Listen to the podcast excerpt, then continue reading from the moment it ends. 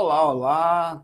Cara, vocês não estão sabendo, mas agora vocês vão assistir depois no YouTube, eu vou deixar disponível. Mas agora são uma da manhã para mim, para quem está em São Paulo, duas. Eu estou aproveitando um, um minutinho que eu estava tranquilo, eu estava, na verdade, essas coisas de confraternização e tal. Eu estava lá, aproveitei e após já estava numa sensação boa, conversando com algumas pessoas sobre espiritualidade, estou aqui gravando. Eu não estou preocupado com muita gente que vai assistir agora, estou fazendo ao vivo porque é gostoso também, aproveitando, mas estou fazendo ainda assim. É tarde, a maioria das pessoas estão adormecidas. Então vamos ao direto ao assunto. Como estão vocês? Estão tranquilos? Bom, aqui está tranquilo também. Estamos na época de Natal, né? É... Hum... Essa época é a época que as pessoas começam a pensar muito na no que, que se fez, tal, e como é que vai ser o ano ah, bem, bem legal é, por um lado, mas ao mesmo tempo fica uma coisa meio deprê, uma conexão muito forte também com a questão do, do materialismo, né? O que, que eu fiz, o que, eu não tive, passou o ano, não estou rico tal. Eu consigo perceber energia muito forte nesse aspecto. É, eu estava eu tava num, num encontro bem legal, inclusive falando com uma pessoa sobre espiritualidade. Ele não sabia nada, essa pessoa, sobre mim, é, e depois ficou curioso para saber. Aí foi uma conversa bem bacana, é bem, bem, é bem curioso quando você fala para alguém, é, tá na hora de me projetar, mas não tem hora para se projetar. Então, seja de madrugada, né? O, o, o Capila, né? Tá ótimo. Aí ele, você vai falando de experiência extracorpórea, vendo as pessoas abrindo os olhos, assim, achando interessante. Né? É, mas vamos lá. Vou aproveitar aqui pegar as questões e tentar ser direto aqui com vocês, tá? Vão deixando aí as perguntas aí que eu vou fui direto aqui ao ponto. Bom, aqui tem uma uma pergunta aqui da do Gustavo. Saulo, eu vou fazer essa pergunta rapidamente porque já respondi elas algumas vezes, tá? É, sobre a data limite, já que é ano que vem, é 2019, que segundo a data limite, inclusive tem relatos do próprio Chico Xavier.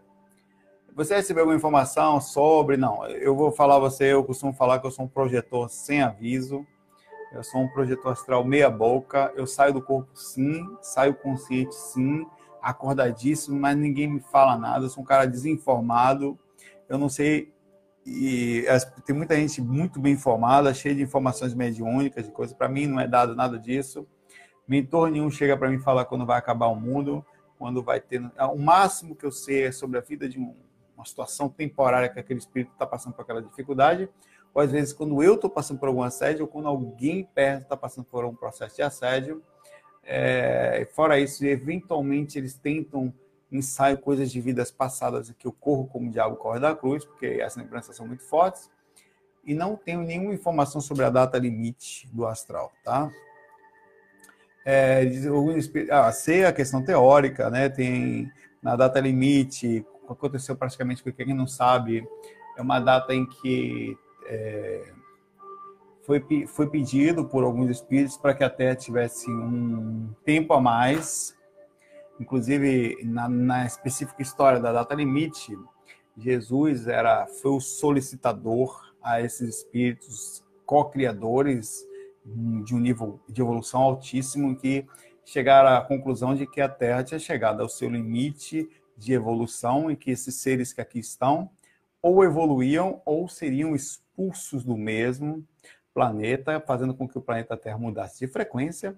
Isso aconteceu nos exilados de Capela, tal. E segundo a teológica, Jesus solicitou a esses espíritos que fossem dados mais 50 anos aos seres humanos.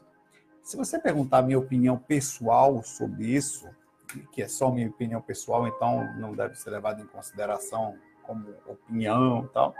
Eu acho isso uma extremamente extrema viagem. Mas não quer dizer que não possa ser real e eu possa estar errado e eu abro tranquilamente a, a possibilidade disso e não tenho vergonha nenhuma de estar errado posteriormente. É, mas eu acho que não tem nada disso. Eu não consigo ver Jesus solucionar. Eu não pediria, porque se você chegasse para mim, eu fosse no astral e falasse, olha, dê 50 anos às pessoas agora, se eu estivesse agora no astral, estivesse agora no astral, e falasse: Olha, Saulo, avisa a galera, fosse um cara falar: avisa a galera, vocês têm 50 anos para mudar, senão vai acabar vão sair daí eu falar, pode levar. Eu não sou nem Jesus, tá? Porque ninguém não vai mudar em 50 anos lá, não. Ninguém vai mudar em 50 anos no planeta Terra. Não vai, não vão conseguir. É muito pouco tempo para essa curva. Você pega aí dois mil anos atrás, as pessoas já. Cinco mil anos atrás, quando Moisés escreveu lá os Dez Mandamentos: não matarás, não trairás, não roubarás. Cinco mil anos depois, as pessoas estão fazendo a mesma coisa, né? roubando, estão matando, estão traindo. Né? Então eu vou falar, pode levar.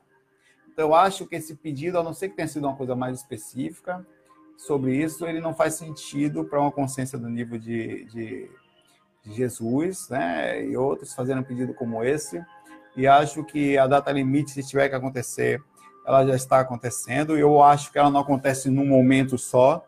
Eu acho que é um procedimento que já vem acontecendo e vai. Nem é à toa que, se você parar para pensar, há 50 anos, há 50 anos atrás, acho que a Terra não tinha metade do que tem hoje, ou metade das pessoas que tem hoje encarnadas no planeta. Então, significa dizer que em 50 anos, para cá vieram pelo menos mais o dobro dos espíritos que aqui estavam encarnados.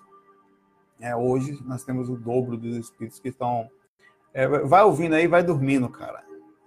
Deita aí, bota o fone, fecha os olhos e vai dormindo. Vocês estão acordados aí agora? Quem está aí depois? Ainda está, eu também estou com um pouco de sono, né?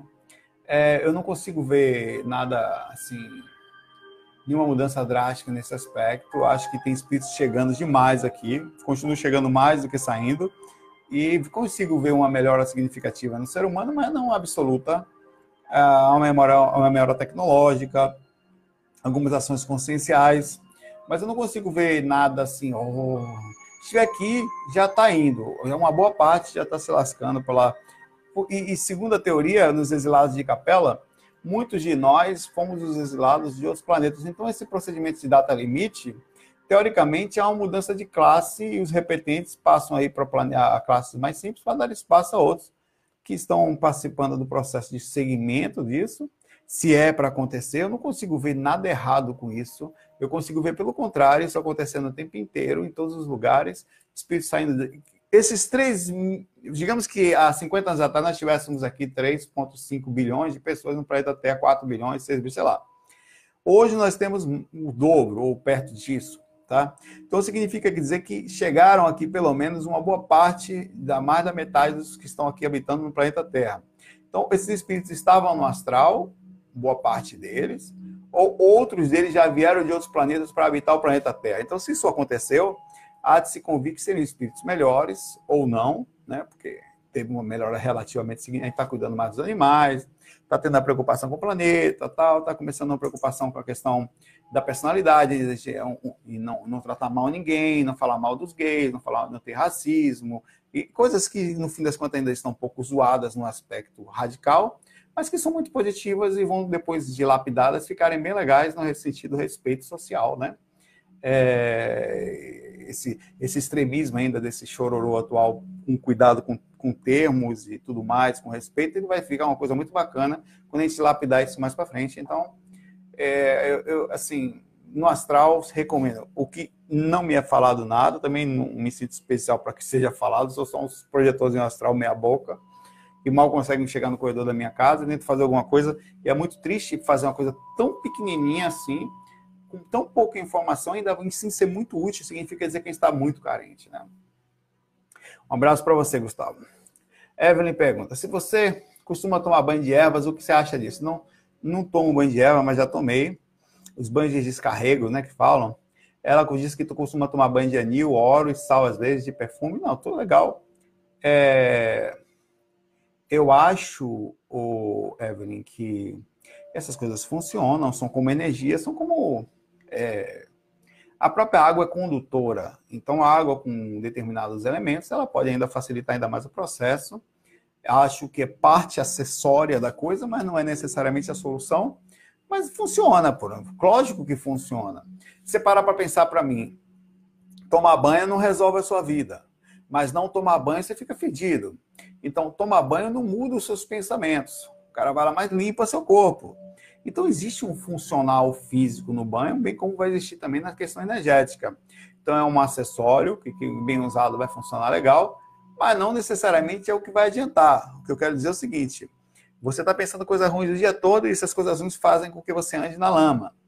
Então, é muito legal que você, através do bom pensamento, desvie de alguns dos lamas, se possível, para que faça com que um banho não seja tão intenso. Isso vai no aspecto exatamente da questão energética, funcionando exatamente da mesma forma, onde você não se suja tanto, então, obviamente, você não precisa também tomar tanto cuidado com isso. Mas uma coisa levada a outra, um, um bom cuidado, seja fazendo exercício físico, seja tomando um banho é, de sal, de ervas, e seja usando croma, é, uma cromoterapia ou homeopatia, o que for, né, vai tudo lhe ajudar, tem uma coisa legal, mas não necessariamente vai ser isso que vai fazer o diferencial. Isso tudo é legal. O diferencial sempre é a consciência no processo, tá? Abraço, Evelyn. Bons banhos para você. Pergunta aqui a Carolina. Saulo, eu ando tendo uns sonhos que estou em hospital, sempre de branco, com pessoas de minha volta. Tem duas vezes que a minha amigona desencanou. Será que eu estou indo ajudá-la? É um sinal da possível mediunidade ou pode ser ligado a ela? Pode ser que sim. Você precisa analisar aí, é, porque os sonhos, eles normalmente a interpretação deles, às vezes é uma experiência interpretada, porque o cérebro e todos os aspectos energéticos e preparação do, do conhecimento em si, que é o cérebro também, não estão exatamente lapidados para que você interprete isso de uma forma mais lúcida. Então, provavelmente sim, é uma experiência que você está tendo, Carolina, perto de alguém que você gosta. É... Quem não assistir aqui, assiste fora do corpo do banco. É... E acho que que esse tempo, inclusive de meses, um ou dois meses, até um mês, dois, acho, é, é, muito comum que a pessoa ainda fique próximo, que eu falei isso no último FAQ. É, então, sim, creio que sim, você está ajudando ela ou visitando, fazendo com que o despertar dela seja mais tranquilo. Onde ela recebe amigos lá de lá e carinhosamente está recebendo amiga, também encarnada. É, isso dá uma sensação de conforto e fica mais fácil, sim, você ter sua experiência lá. Pergunta aqui Amanda Marques. Qual a sua opinião sobre casos não morais que acontecem em casas espíritas? Eu sei que toda religião é normal, entre aspas. Mas você acha que os guias se afastam desses médios? Ela deve estar perguntando isso pelo caso do João de Deus, né? Porque os assistidos não estão conseguindo receber bênçãos, não só pelo fato de João de Deus, mas sim pelo que acontece em vários centros. Que mesmo algum erro grave, os guias ainda incorporam exatamente o que você perguntou. É assim, tem muitas visões sobre o assunto. Você pode questionar várias coisas sobre o João de Deus, inclusive sobre a, a se é ou não real a mediunidade deles desde o começo. Mas eu vou lhe dizer o que eu acho. E vou lhe ser muito sincero e, e, e repito, é só o que eu acho. Então deve ser questionado, analisado com cautela, com carinho também, não precisa ser nervoso. Se for também, cada um carrega a sua assinatura. Bom, é, eu acho que de alguma forma, o João de Deus é um médium, tá? Muito forte. A palavra de a frase de alguma forma corresponde à interpretação de como funcionaria a espiritualidade em casos como esses específicos. E são muitos que existem no mundo, inclusive pequenos exemplos como eu mesmo e outros por aí. Que é assim, eu acho que de alguma forma o ectoplasma e a densificação é, ectoplásmica dele, de efeito físico, é muito intensa e utilizada independente da sintonia no que ele está. Isso é uma coisa muito difícil de analisar que a gente vai fazer aqui agora, tá? Muito difícil. É preciso uma certa compreensão do, de um desprendimento da raiva e da, do ângulo de aceitação do que tudo que a gente tem visto e fazer uma análise um pouco mais limpa, ou talvez mais baseada no que é possível.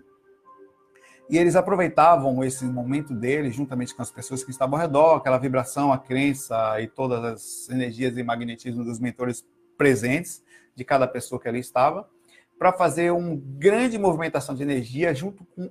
Olha, o que é ectoplasma? Vamos fazer uma análise, independente da personalidade de João de Deus, sobre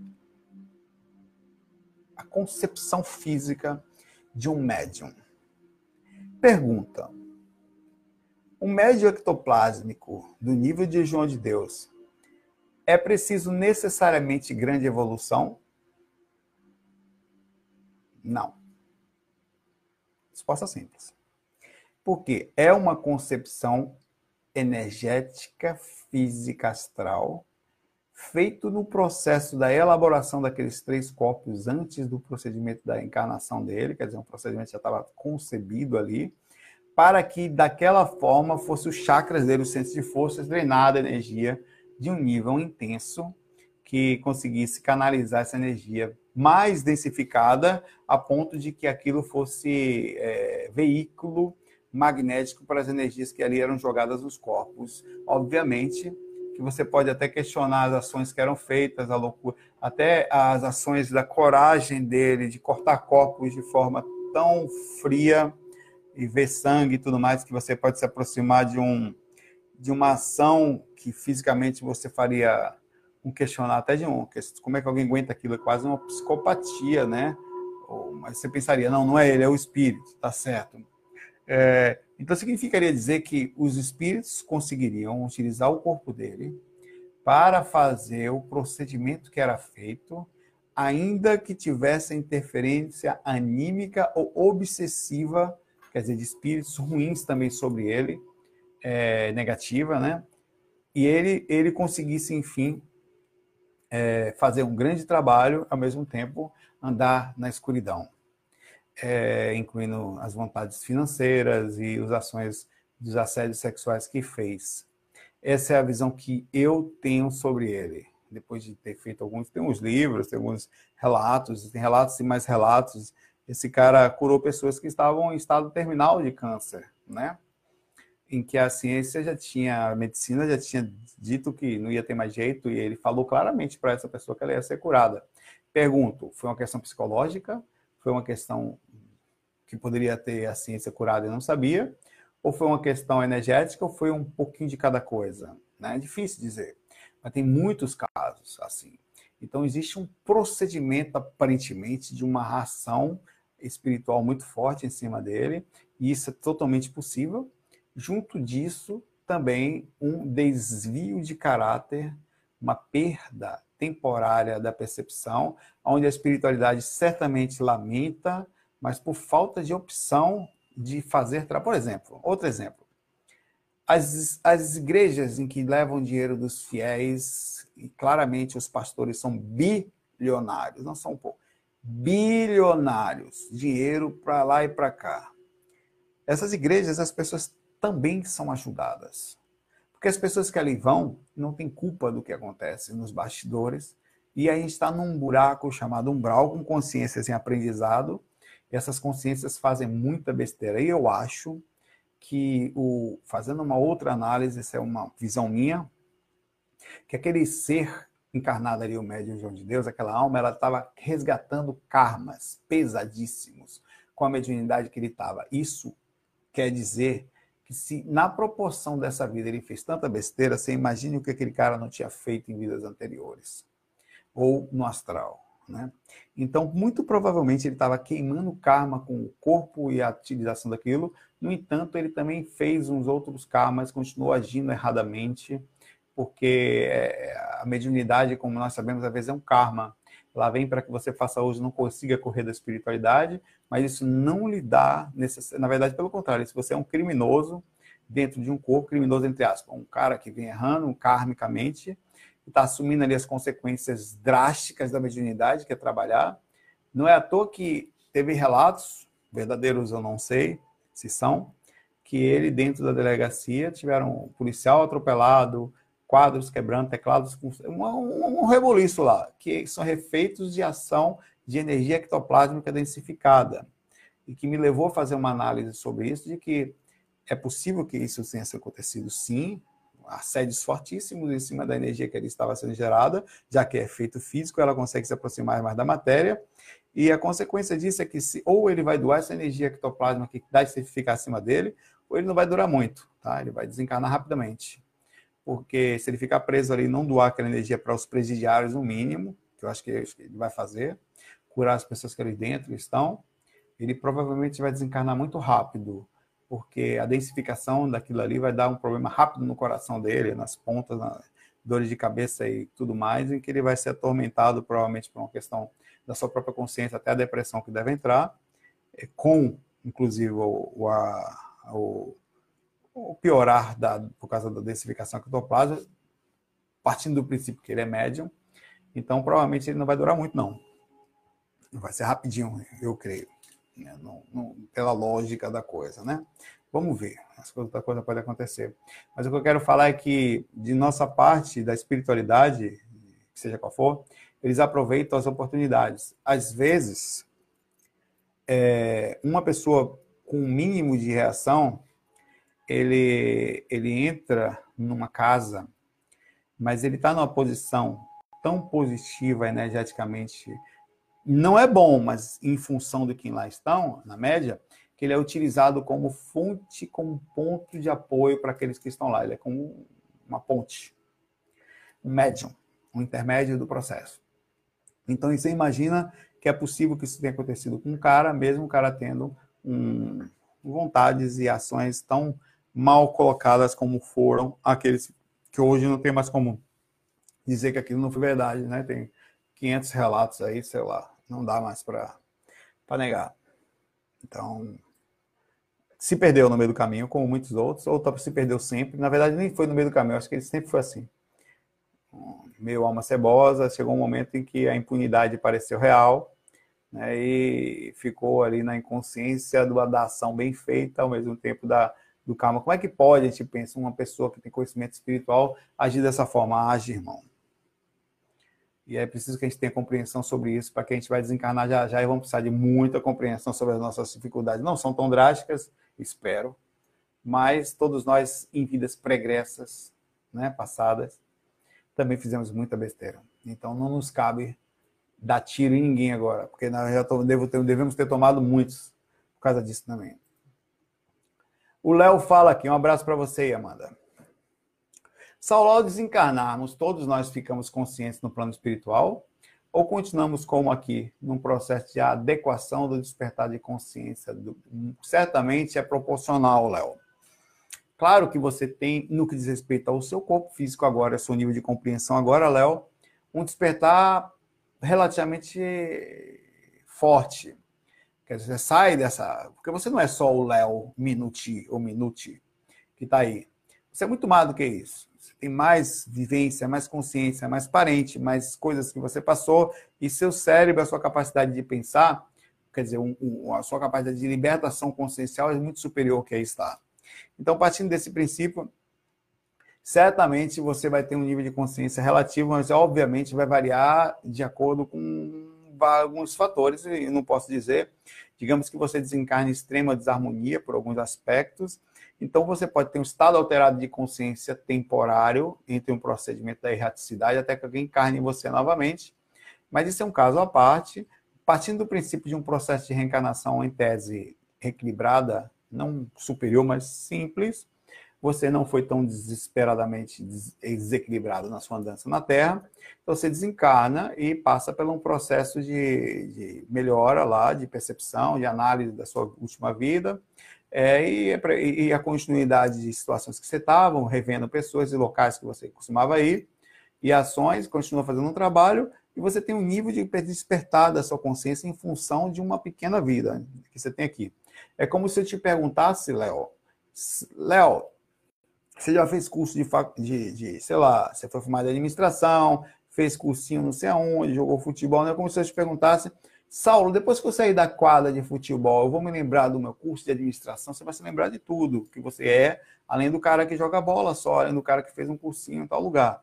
Isso é muito mais do que isso, tá?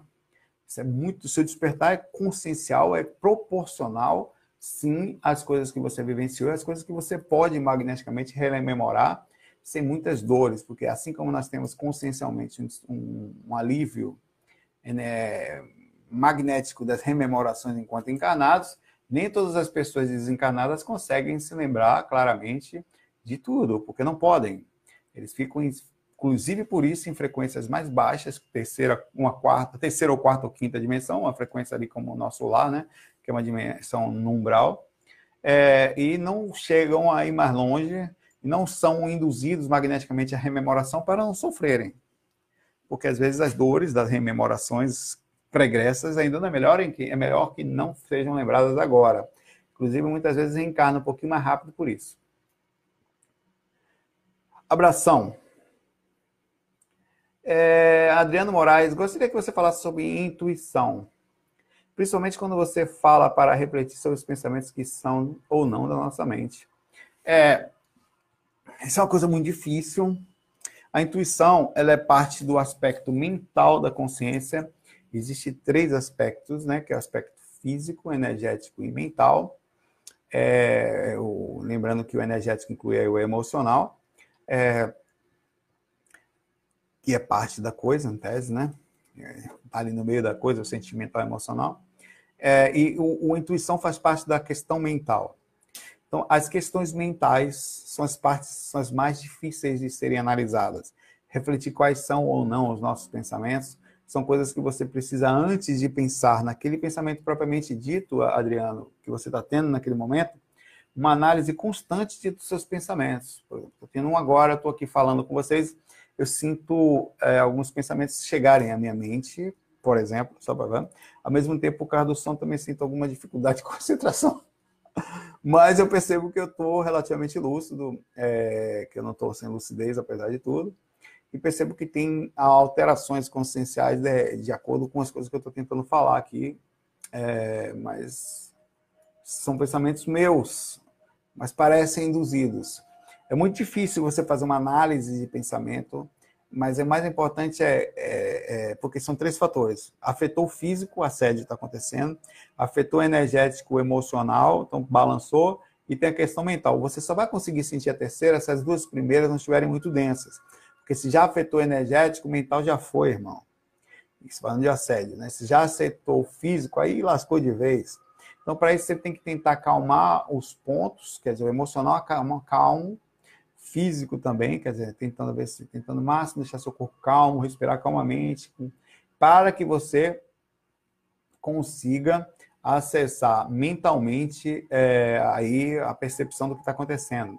E aí vem a questão do assédio e tudo mais, a questão dos mentores, que são mais difíceis ainda, porque eles sugerem, são como sussurros, né? Bem suavezinhos na mente da gente, e eles sugerem a você como fazer uma análise do que é ou não seu, né? Difícil. É como uma indução magnética. Eu já tive capacidade de fazer indução magnética em, fora do corpo através de pensamento em outros espíritos. É, e com isso, claramente, eu, eu percebi o poder de influência magnético, psíquico, quer dizer, energético e mental, sobre uns, as pessoas. Então, é uma coisa muito forte que o mentor pode fazer com a gente também, tá? A diferença é que o pensamento de um mentor, ele viria assim: digamos que eu seja um mentor, você esteja aqui na minha frente. E eu preciso que você faça uma ação. Eu vou falar para você aqui. Adriano, que tal você sentar um pouquinho e respirar, fazer uma técnica hoje? Então, senta um pouco. Eu já não estou nem mais só sugerindo, eu estou pedindo a você de forma educada. Procura respirar mais calmo. Procura sentir as energias positivas ao seu redor, procura ver seus pensamentos um pouquinho mais brandos, viver o momento agora. Então, essas são coisas que eu falaria para você. Só que o que, que acontece com pensamentos de mentores, que são sutis? Eles vão barrar na questão dos dores que você está tendo no imediatismo, ou no, no pensamento no agora, ou ansiedade muito alta, ou nos arrependimentos, enfim, e, e também nos assédios que são mais difíceis. Porque um assediador, eu estou lhe sugerindo uma coisa gostosa, uma coisa suave, sabe? Você vai sentir a pensamento, mas você não vai conseguir dar ênfase a ele, por isso que é difícil analisar.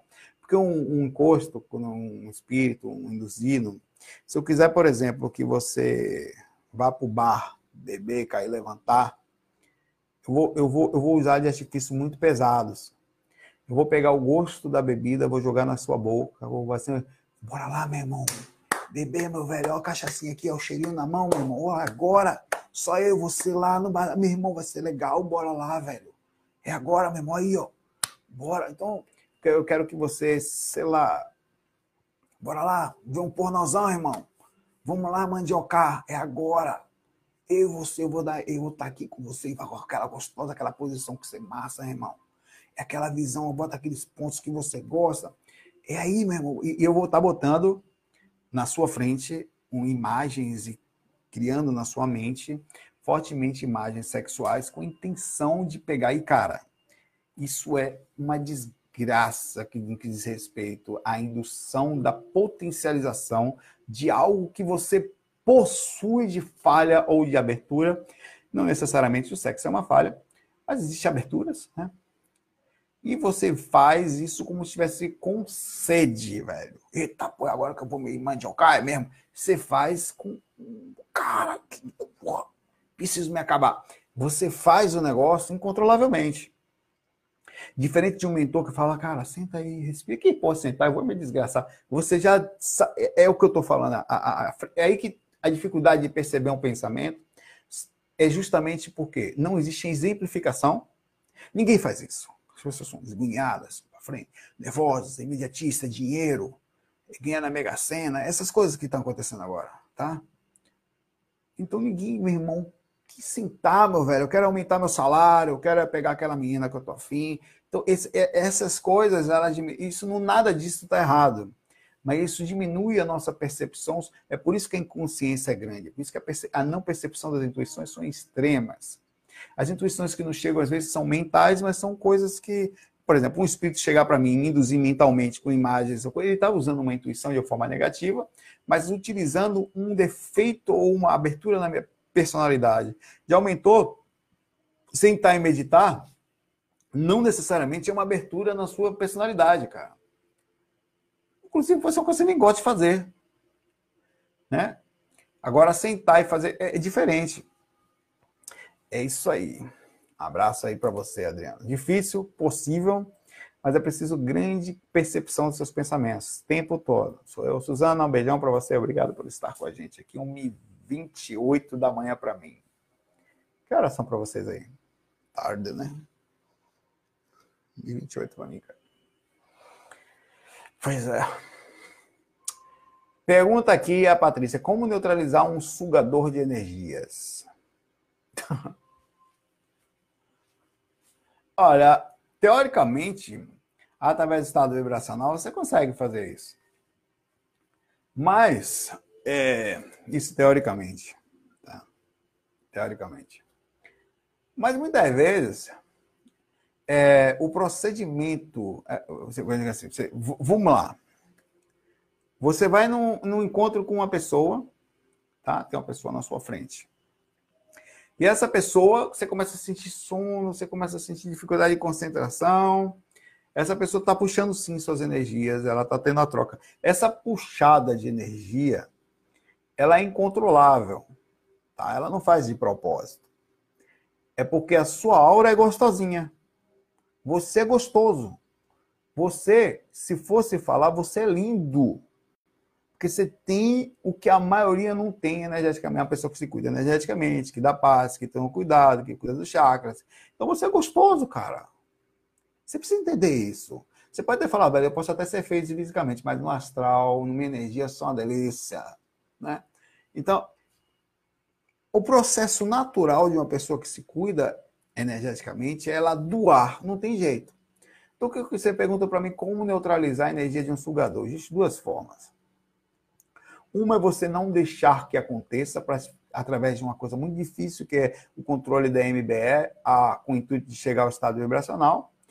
E isso faz um certo neutralizar temporário de acordo com a pessoa, local e quantidade de gente que lá está, porque o seu EV não é maior que 30 pessoas. Desista de se defender no local com 30. Eu sei porque eu estou falando. Vi, sou músico, vivi no meio do buraco, toquei para 60, 50 mil pessoas. Tem um show meu aí no. Se digitar Bom Balanço, é, entre na roda, tá na Praça do que estou tocando para 80, 60, 70, 80 mil pessoas, a coisa assim. Então, cara, você não tem como neutralizar 80 mil pessoas, não tem, acabou. Você não é, você não é super-homem, não vai fazer, não é Hulk, não vai, irmão. Tá? Você não vai conseguir.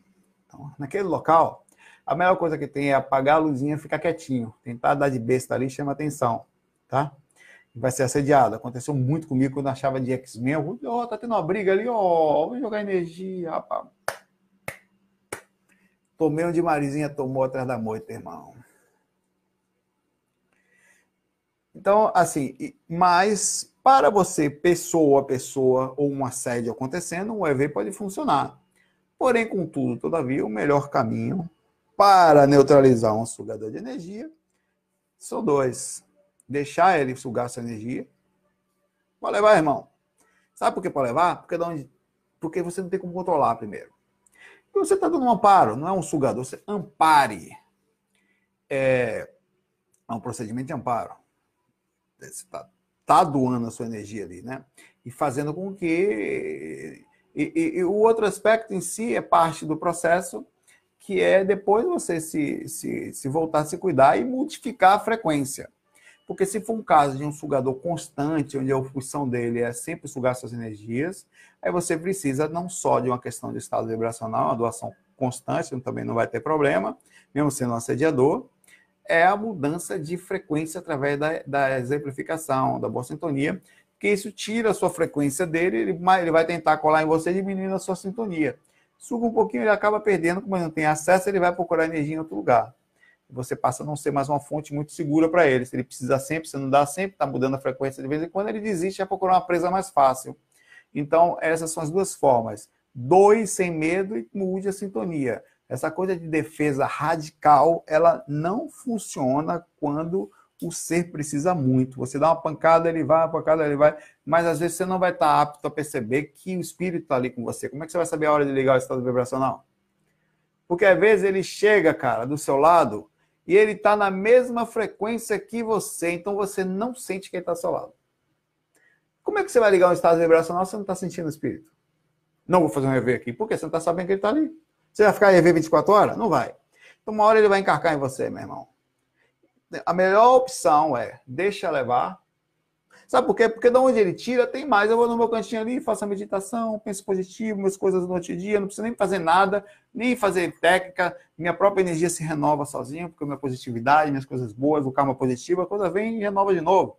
E o universo se recompõe também, assim como ele puxa você acha que vem da onde isso? Porque ele suga de você aqui, você fica sem, fica não, porque o universo vai e coloca você de volta. É uma reação, uma, é uma regra, é uma lei. Acontece com. Eu dou exemplo sempre nos átomos isso, entendeu? Perde elétrons, isso acontece o tempo todo.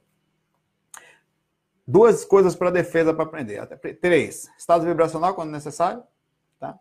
Conhecendo o seu limite dele, e a compreensão de como funciona mais ou menos de acordo com as ferramentas. Segundo, deixa levar. Leva, irmão. Tá precisando? Toma aí. Tem jeito. Terceira, sintonia. Se for coisa constante, boa sintonia vai melhorar melhor do que estado vibracional, porque ele sai da frequência e desiste. E boa sintonia termina com assédio. Tá? O assédio desiste de ficar, ah, esse não, esse não consigo, esse cara é safado. Vai tentar te pegar só para derrubar de vez em quando, mas não para sugar sempre. Abraço, Patrícia. Fernanda pergunta. Já perguntou sobre a data limite, tá? Vou pular sua pergunta, Fernanda. É, Maria pergunta.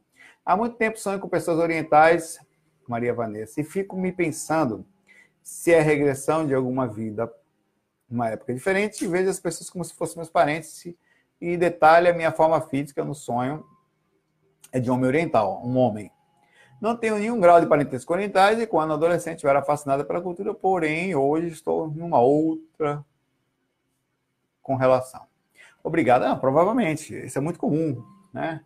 É, não muito raramente, se você parar para fazer uma análise, o máximo em 500 anos que nós temos de país aqui de Brasil, o máximo que você vai poder ter tido de encarnação aqui com uma pequena é, limite de erraticidade são 400 anos.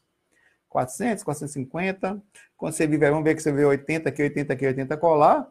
Então você viveu o quê? Média de 60 anos. Então vamos lá. Você teve uns 10 encarnações aqui, no máximo aqui. Isso se todas as suas encarnações fossem teoricamente, na América do Sul. E provavelmente não foram. Você vai ter encarnação na Europa, vai ter encarnações na África, vai ter com certeza na Ásia e alguns lugares ali, para experiências completas aqui e colar. Às vezes são consequências seguidas em alguns lugares, outras em outros. Então, muito comum que você tenha lembrança, todos nós temos, tá? Todos, alguns conseguem, outros não. Eu consigo fora do corpo e não gosto acessar as suas rememorações. É, então, você não é só isso que está aí. Assim como você não consegue lembrar do que fazia com dois aninhos de idade, enquanto sua mãe estava te dando uma madeira, e você era engateando pela casa, tal, e sua mãe caindo, se machucando, muitas coisas existem para você parar para pensar que o teu cérebro não consegue lembrar daquilo. antes de o procedimento do físico existir, que limita, o cérebro existe, inclusive, para o limitar dessa compreensão, tá? O limitar do anterior, ele é feito para isso, inclusive. O processo da reencarnação é feito com esquecimento, para poder dividir, de pegar um problemão, dividir em pequenos pedacinhos, suas reencarnações, e você mais é, limitadamente poder pegar o problemão e sentir mais tranquilidade no processo. Então, sim, é muito comum. É difícil dizer, porque cada um tem suas andanças, né? Mas, enfim. Um abraço para você. Alexei, amigo Alexei, fala. Saulo, um dos sentimentos que mais aflige as pessoas talvez seja o rancor ou ressentimento. Qual a sua perspectiva dentro da visão espiritualista sobre ressentimento? É, é, na verdade, é um dos que mais aprisiona no astral, né? Um, dois. A raiva, a necessidade de cobrança a, a, em relação às pessoas, né? Ou, é muito difícil você desprender alguém. É como se fosse um, como se fosse um surto, né? Um surto pode ser bem longo, onde você a pessoa cria um senso de realidade sobre aquilo, onde ela cria uma uma lógica sobre a raiva, sobre o que vai fazer, por exemplo, um espírito persegue o outro, ou alguém encarnado, normalmente quando eu vejo, ou desencarnado, enfim, não, nunca tem, mas é mais raro. É, e ele tem uma lógica de que ele tem que estar ali porque a outra pessoa fez um mal e ele tem que pagar pela ação. Ele cria uma lógica para o processo na mente dele que é muito forte. Sempre eu percebo isso quando eu converso com eles, em que você tem que ter. Às vezes a lógica dele é tão tamanha que parece que você entende o cara e está quase do lado dele, assim, porque. Mas você precisa chegar para ele que, olha, é o que eu tento fazer hoje fora do corpo, minha técnica é assim, o cara está morrendo de raiva, já é há muito tempo assim, na verdade, né? Eu falo, ó, tá certo, irmão. Sua raiva faz todo sentido. Eu também teria. Cara matou, não sei o que tal, mas ele não precisa de você para responder pelas suas ações. Ah, mas não, não. A, a, a reagração de casa é feita suficiente. Não, mas ele tem que sofrer. Eu quero ele aqui. Aí é que está o problema. Você conseguir botar na cabeça do cidadão, aí o que, que eu faço? A técnica é o seguinte: quando eu vejo que o cara está muito mal, com raiva, com rancor, né? Eu vou falar. Eu chego e falo assim, mas rapaz, perceba como tem feito mal a você. Porque tudo bem, você tem a raiva aí e tal, eu não quero tirar você da raiva. Mas deixa eu cuidar então, olha só como é que está a sua situação. O que, que eu faço? Eu tiro a concentração do cara para o procedimento que estava em si e trago para ele. Eita, tô sem ar, meu braço, minha cara. Ele, aí quando isso acontece, os mentores magneticamente potencializam, isso acontece no amparo. O que está acontecendo, e eu falo, ó, tá bom, vem cá, vamos fazer o seguinte, não me ajude, eu vou fazer o seguinte, olha, se você voltar a perseguir aquele cara, você vai continuar com, sem ar, vai continuar, eu vou dar uma aliviada aqui agora, mas não é suficiente não. É uma pomada só, vão passar e começar a aliviar, o cara começa a volta a respirar, volta o processo funcionar, começa o braço, às vezes é muito difícil encostar numa pessoa assim, porque tá com o braço, você vê mesmo, o braço lascado, o olho pro lado de fora, é bem complicado. Sangue pra caramba. Ah, e você chegar assim, dá meio nojo, assim, não vou mentir, mas tento fazer um esforço para entrar na sintonia dos mentores ali com o processo do amparo.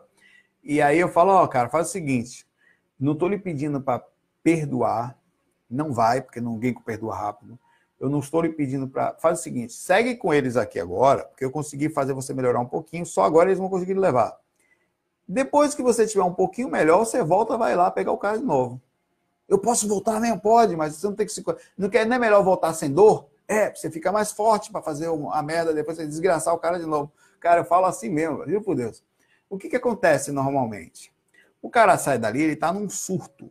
Quando ele vai para a dimensão melhor, para um hospitalzinho, nem que seja de primeira e segunda dimensão, ele passa por um processo ali dentro de ele adormece magneticamente de cura melhor e o nível de percepção do surto dele entra num, sai de um profundo e vai para um nível intermediário. Quando ele retorna, ele está com raiva, mas ele está se sentindo melhor. Então ele fala, aí ali explicar, olha, não é ideal que você volte. Você quer ficar com dor de novo, quer ficar pressionado. Não, não, então pronto, esse cara ele vai responder pelas ações dele. Mais cedo ou mais tarde, a repercussão, inclusive quando você sair, é que o karma vai começar. Porque você está usando o seu tempo kármico, eu costumo falar isso também, para perturbar o karma universal. Porque enquanto ele não tiver um pouco de alívio para compreender, porque que foi a função do karma? Isso eu não falo para o espírito, né? A função do karma é fazer com que você compreenda que determinada ação, karma com K, universal, que o que foi feito dessa forma não é legal. Então você precisa compreender na pele que isto é ruim. Até você compreender, o karma ele vem proporcional àquilo. Mas enquanto tem um karma imediato, que é o karma com C, que é alguém que acha que deve fazer alguém responder, esse karma não tem jeito, a pessoa precisa parar. É por isso que eu acho que procedimentos de espíritos como Hitler e outros tantos não foram tão foram complicados mais pelo karma é, pessoal, imediatista, karma com C, do que o karma universal, que a função era só fazer ele entender o que ele fez de um ângulo mais profundo. É, tinha um poder para aquilo, tem, enfim.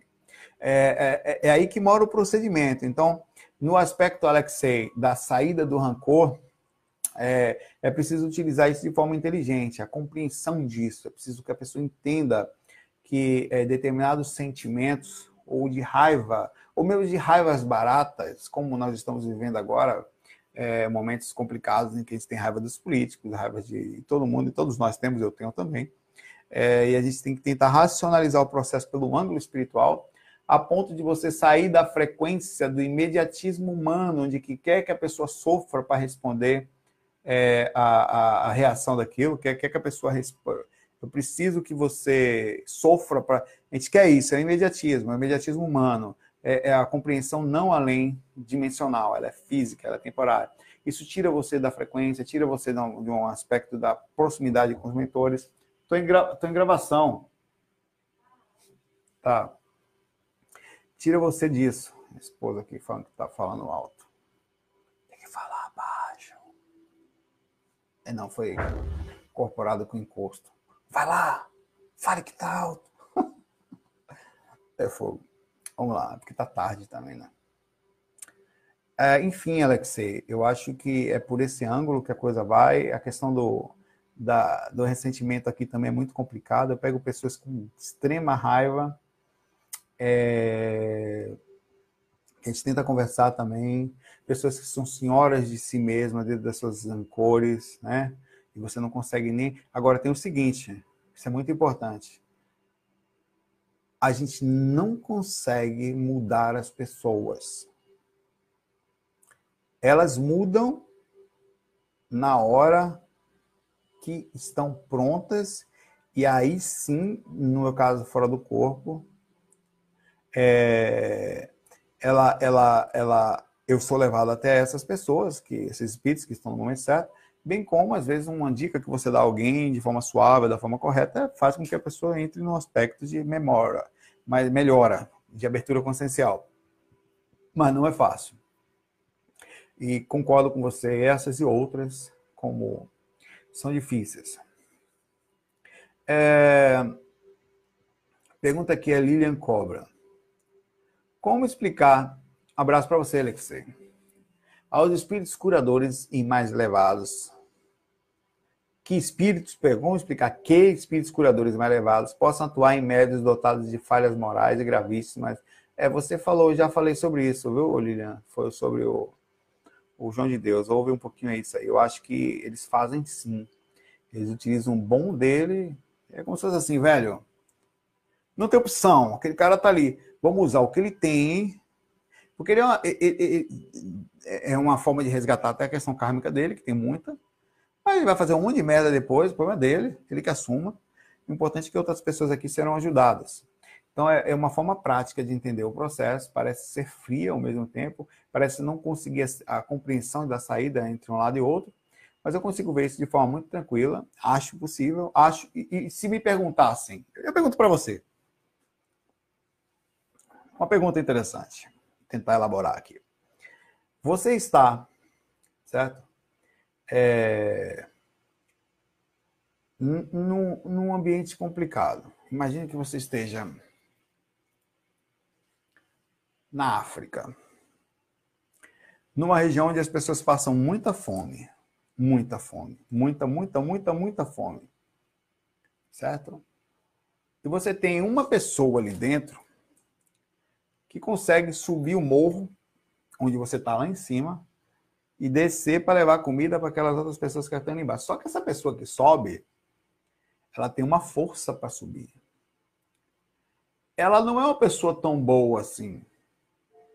Ela vai levar essa comida para essas pessoas, mas também vai se aproveitar delas em outros aspectos. Porém, a comida vai ser dada a essas pessoas. Pergunto a você, você como uma pessoa que está ali naquela situação, precisa pensar sobre uma solução para ajudar aquelas pessoas que ali estão com fome. Você pensando no aspecto do, como mentor, você que, o que precisa não pode ser jogado essa comida, ela precisa de um intermédio para que leve ela até lá, porque senão não ia dar certo. Então, você é, daria comida a essa pessoa ainda que ela não fosse muito boa, ou você não tendo muita opção e esperar que apareça uma outra alma em outro momento, para por enquanto aqueles que se lasquem, que é o que acontece. Então acho que é por aí que pensa a espiritualidade. Eles pegam o lado bom das pessoas, certo? E os outros respondem pelas repercussões naturais, as atitudes dela, as atitudes positivas são positivas, né? É, é engraçado, vocês estão dizendo que travou, para mim não está travado aqui não funcionando normal, por enquanto aqui.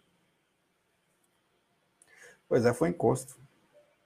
Então, essa pergunta é um dilema que eu quero que você pense aí. Para você ver como tem lógica isso que eu estou falando. Como faz sentido. Aí você vai pensar, nossa, como é que pode tal, cara? As ilusões, as enganações, os processos, cara, é, isso aí é, é problema de cada um. Mas dizer que a espiritualidade não utiliza isso como fonte positiva, eu tenho certeza que usa fazer mais duas perguntas. Saulo, Davi, já é tarde, eu tenho que. Enfim. Davi Lessa de Oliveira, você pratica TENEPS? Não, já falei diversas vezes. Não pratico por vários motivos. Isso são alguns pessoais. Eu vou dizer a você aqui a minha visão sobre a coisa, mas não tem nada a ver com a coisa em si. Eu acho a TENEPS uma prática fantástica. É uma, uma, a TENEPS significa tarefa energética pessoal, para quem não sabe. É uma, uma proposta que foi, ela já existia em outros aspectos, foi aprimorada pelo Valdo Vieira, onde se cria diariamente uma, tem um livro, Manual da TENEP, se não me engano, ele é gratuito para ser baixado, tá? No site lá deles aí, hoje em dia. É, onde você se coloca à disposição de espíritos do ano energeticamente todo dia, num, durante uma hora do seu dia, todo dia, mais ou menos no mesmo horário, no período, escolhe o período lá e começa. A TENEPS desenvolve o seu parapsiquismo, desenvolve o seu contato espiritual, desenvolve vários aspectos. E precisa de grande organização. É isso aí porque eu não sou uma pessoa capaz de fazer, eu não sou um cara organizado. Essa é uma das aptidões que eu vou ter que desenvolver nas próximas vidas. É... Eu sou dedicado, mas não organizado. E mesmo assim, sou persistente, mas não organizado. Então, eu não consigo, não posso, não vou conseguir continuar a TENEPS diária. Também não acho, participando do, falando bem simplesmente sobre minha própria vida, que eu deveria, que alguém tenha essa obrigatoriedade. No entanto, é uma proposta que não é obrigatória, mas quando começa, é, dizem que ser muito positiva pelo aspecto energético. Mas o que, que eu acho? Eu dou um exemplo sempre, eu vou terminar isso aqui, porque já falei disso várias vezes, tá? Da, da pessoa que, que abre um, uma casa e começa a doar cestas básicas. Abre aí, ó. Toma aí, cesta básica de graça, cesta básica, cesta básica. Isso que acontece com a TENEPS. Então começa a fazer, vai ter um organizador, vai começar a fazer fila. Aí você doa cesta básica por 3 anos, 4, 5, 10 anos. De repente você tem uma depressão, não é, não é aconselhável para quem normalmente não acontece com quem faz, mas se alguém morre, acontece alguma coisa, você não estava esperando, e você entra num processo que precisa parar. Irmão, não importa se alguém morreu, se você ficou doente, se seu cachorro morreu, se faltou comida, se faltou dinheiro na sua vida. Quando você fecha a casa que doava cesta básica de graça por 10 anos e aquelas pessoas estavam acostumadas todo dia ir lá pegar, Ninguém vai chegar para você e falar: não, irmão, tudo bem. Não. As pessoas vão cobrar. E vão cobrar forte. E vão lhe ser depois, muitos desses, ferrenhos perseguidores por terem os acostumado. É assim que funciona a lógica das pessoas que necessitam. Elas não conseguem ver o outro, só elas. Então, por esse motivo, eu acho a TENEPS algo para quem tem grande responsabilidade, grande disciplina, grande organização, e não é para seres como eu, nem com pessoas desorganizadas. Você tem um nível de organização, procure estudar, procure ler, procure é, é ver a coisa em si, mas eu acho, por exemplo, eu faço doação energética diariamente, sem compromisso. Não vem negócio de. Não. Estou fazendo um vídeo para vocês agora, quase duas horas da manhã, porque eu quero. Estou forçado aqui. Estou com sono. Estou aqui tranquilo. Fazendo porque eu quero fazer. Vou deitar daqui a pouco para continuar a prática energética, que eu já fiz um pouquinho mais cedo antes de sair. Porque eu quero. Vou deitar, doar um pouquinho de energia para o céu, pensar um pouquinho nas pessoas fora do mundo, tentar ver com que as pessoas que precisam, sei que lá, um vizinho, um amigo, sei lá, um, o que eu quero. Isso acontece uma repercussão natural no momento que eu faço aquilo. Talvez não seja tão séria, tão mentores tão dedicados como na Teneps, mas meus mentores ali que talvez não enxerguem muito, são mentores relativamente cegos, como diria o Valdo, mas são gente boa pra caramba, como eu, conhecem coisas, são dedicados, e vão fazendo nossos procedimentos simples. Porque eu quero. Não é porque eu sou obrigado, não é porque eu marquei um compromisso, não é porque eu tenho que fazer para sempre. Então eu não posso fazer isso. Mas você pode, meu irmão, faça. Mas, sinceramente, eu prefiro fazer as coisas que eu gosto de fazer, ajudar sem desespero no que diz respeito ao compromisso desesperado de ter que fazer, porque tem que fazer, porque tem que fazer, sério mesmo. Já basta ir para o trabalho todo dia, todas as coisas que tem que fazer, porque tem que fazer. Mas não quer dizer que eu talvez espiritualmente não tenha evolução, entre aspas, ou para isso. Vamos lá. Gustavo Tiano. Sobre as pessoas que defendem ferozmente um lado político, como essa relação é no astral. Depois do desencarne, as pessoas continuam obcecadas por políticas ou uma coisa exclusiva da Terra? Não, eu acho que o lado político é exatamente é, outros lados, como lados religiosos, as certezas e as induções, as surtos é, que levam a gente num, a lados extremos. Tem um lado político ou outro faz parte, faz parte das escolhas. Você não tem um, um, um time de futebol, aí você desencarna, você continua torcendo pelo, sei lá, aqui o pessoal tá, sei lá, o cara vai ser corintiano depois de desencarnar, vai para o Brau. Mas eu acho que essas coisas são parte do processo da encarnação, né? Você quando desliga da encarnação, essas coisas também vão embora com você. Eu não consigo ver. Alguns talvez entrem num processo ideológico um pouquinho mais forte e possa até desencarnar e viver em função de seguir a torcida do Corinthians como espírito. Porque quer ficar ali no meio, provavelmente deve ter uma galera ali espiritual, uma gangue corintiana ali na astral, como várias outras outros times também do país proporcional ao tipo de torcida e a energia gerada. Mas assim como eu acho que deve existir pessoas que desencarnam no aspecto da política, é proporcional a isso também, e não só seguindo aquilo, como é, utilizando as pessoas que ali estão para serem sugadas ou manipulando-as para que elas continuem energeticamente no sentido da raiva e da divisão, é, para que com isso ganharem mais, é, digamos assim, mais ódio, mais divisão entre as pessoas, criando um sistema de densificação energético que é extremamente salutar, no aspecto negativo mesmo, aos espíritos desequilibrados, que gostam de pegarem as pessoas e os momentos pesados, como os políticos que nós estamos enfrentando em alguns momentos, e fazerem disso um procedimento fortíssimo através da lavagem cerebral.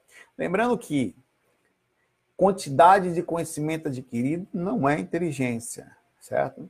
É somente a quantidade de coisa que você leu. Inteligência é a capacidade de processamento através do que se é aprendido, ou seja, por experiência direta na pele ou aquela que você lê dos outros através dos livros, e conseguir, através disso, direcionar caminhos através do aprendizado, alterar opiniões. Então, ter um lado feroz político, para mim, só mostra uma desarmonia é, acho que todos nós temos que buscar de forma equilibrada a sensatez, a coerência da alteração, se necessário, é, desses pontos, até porque podemos estar corretos ou não, né?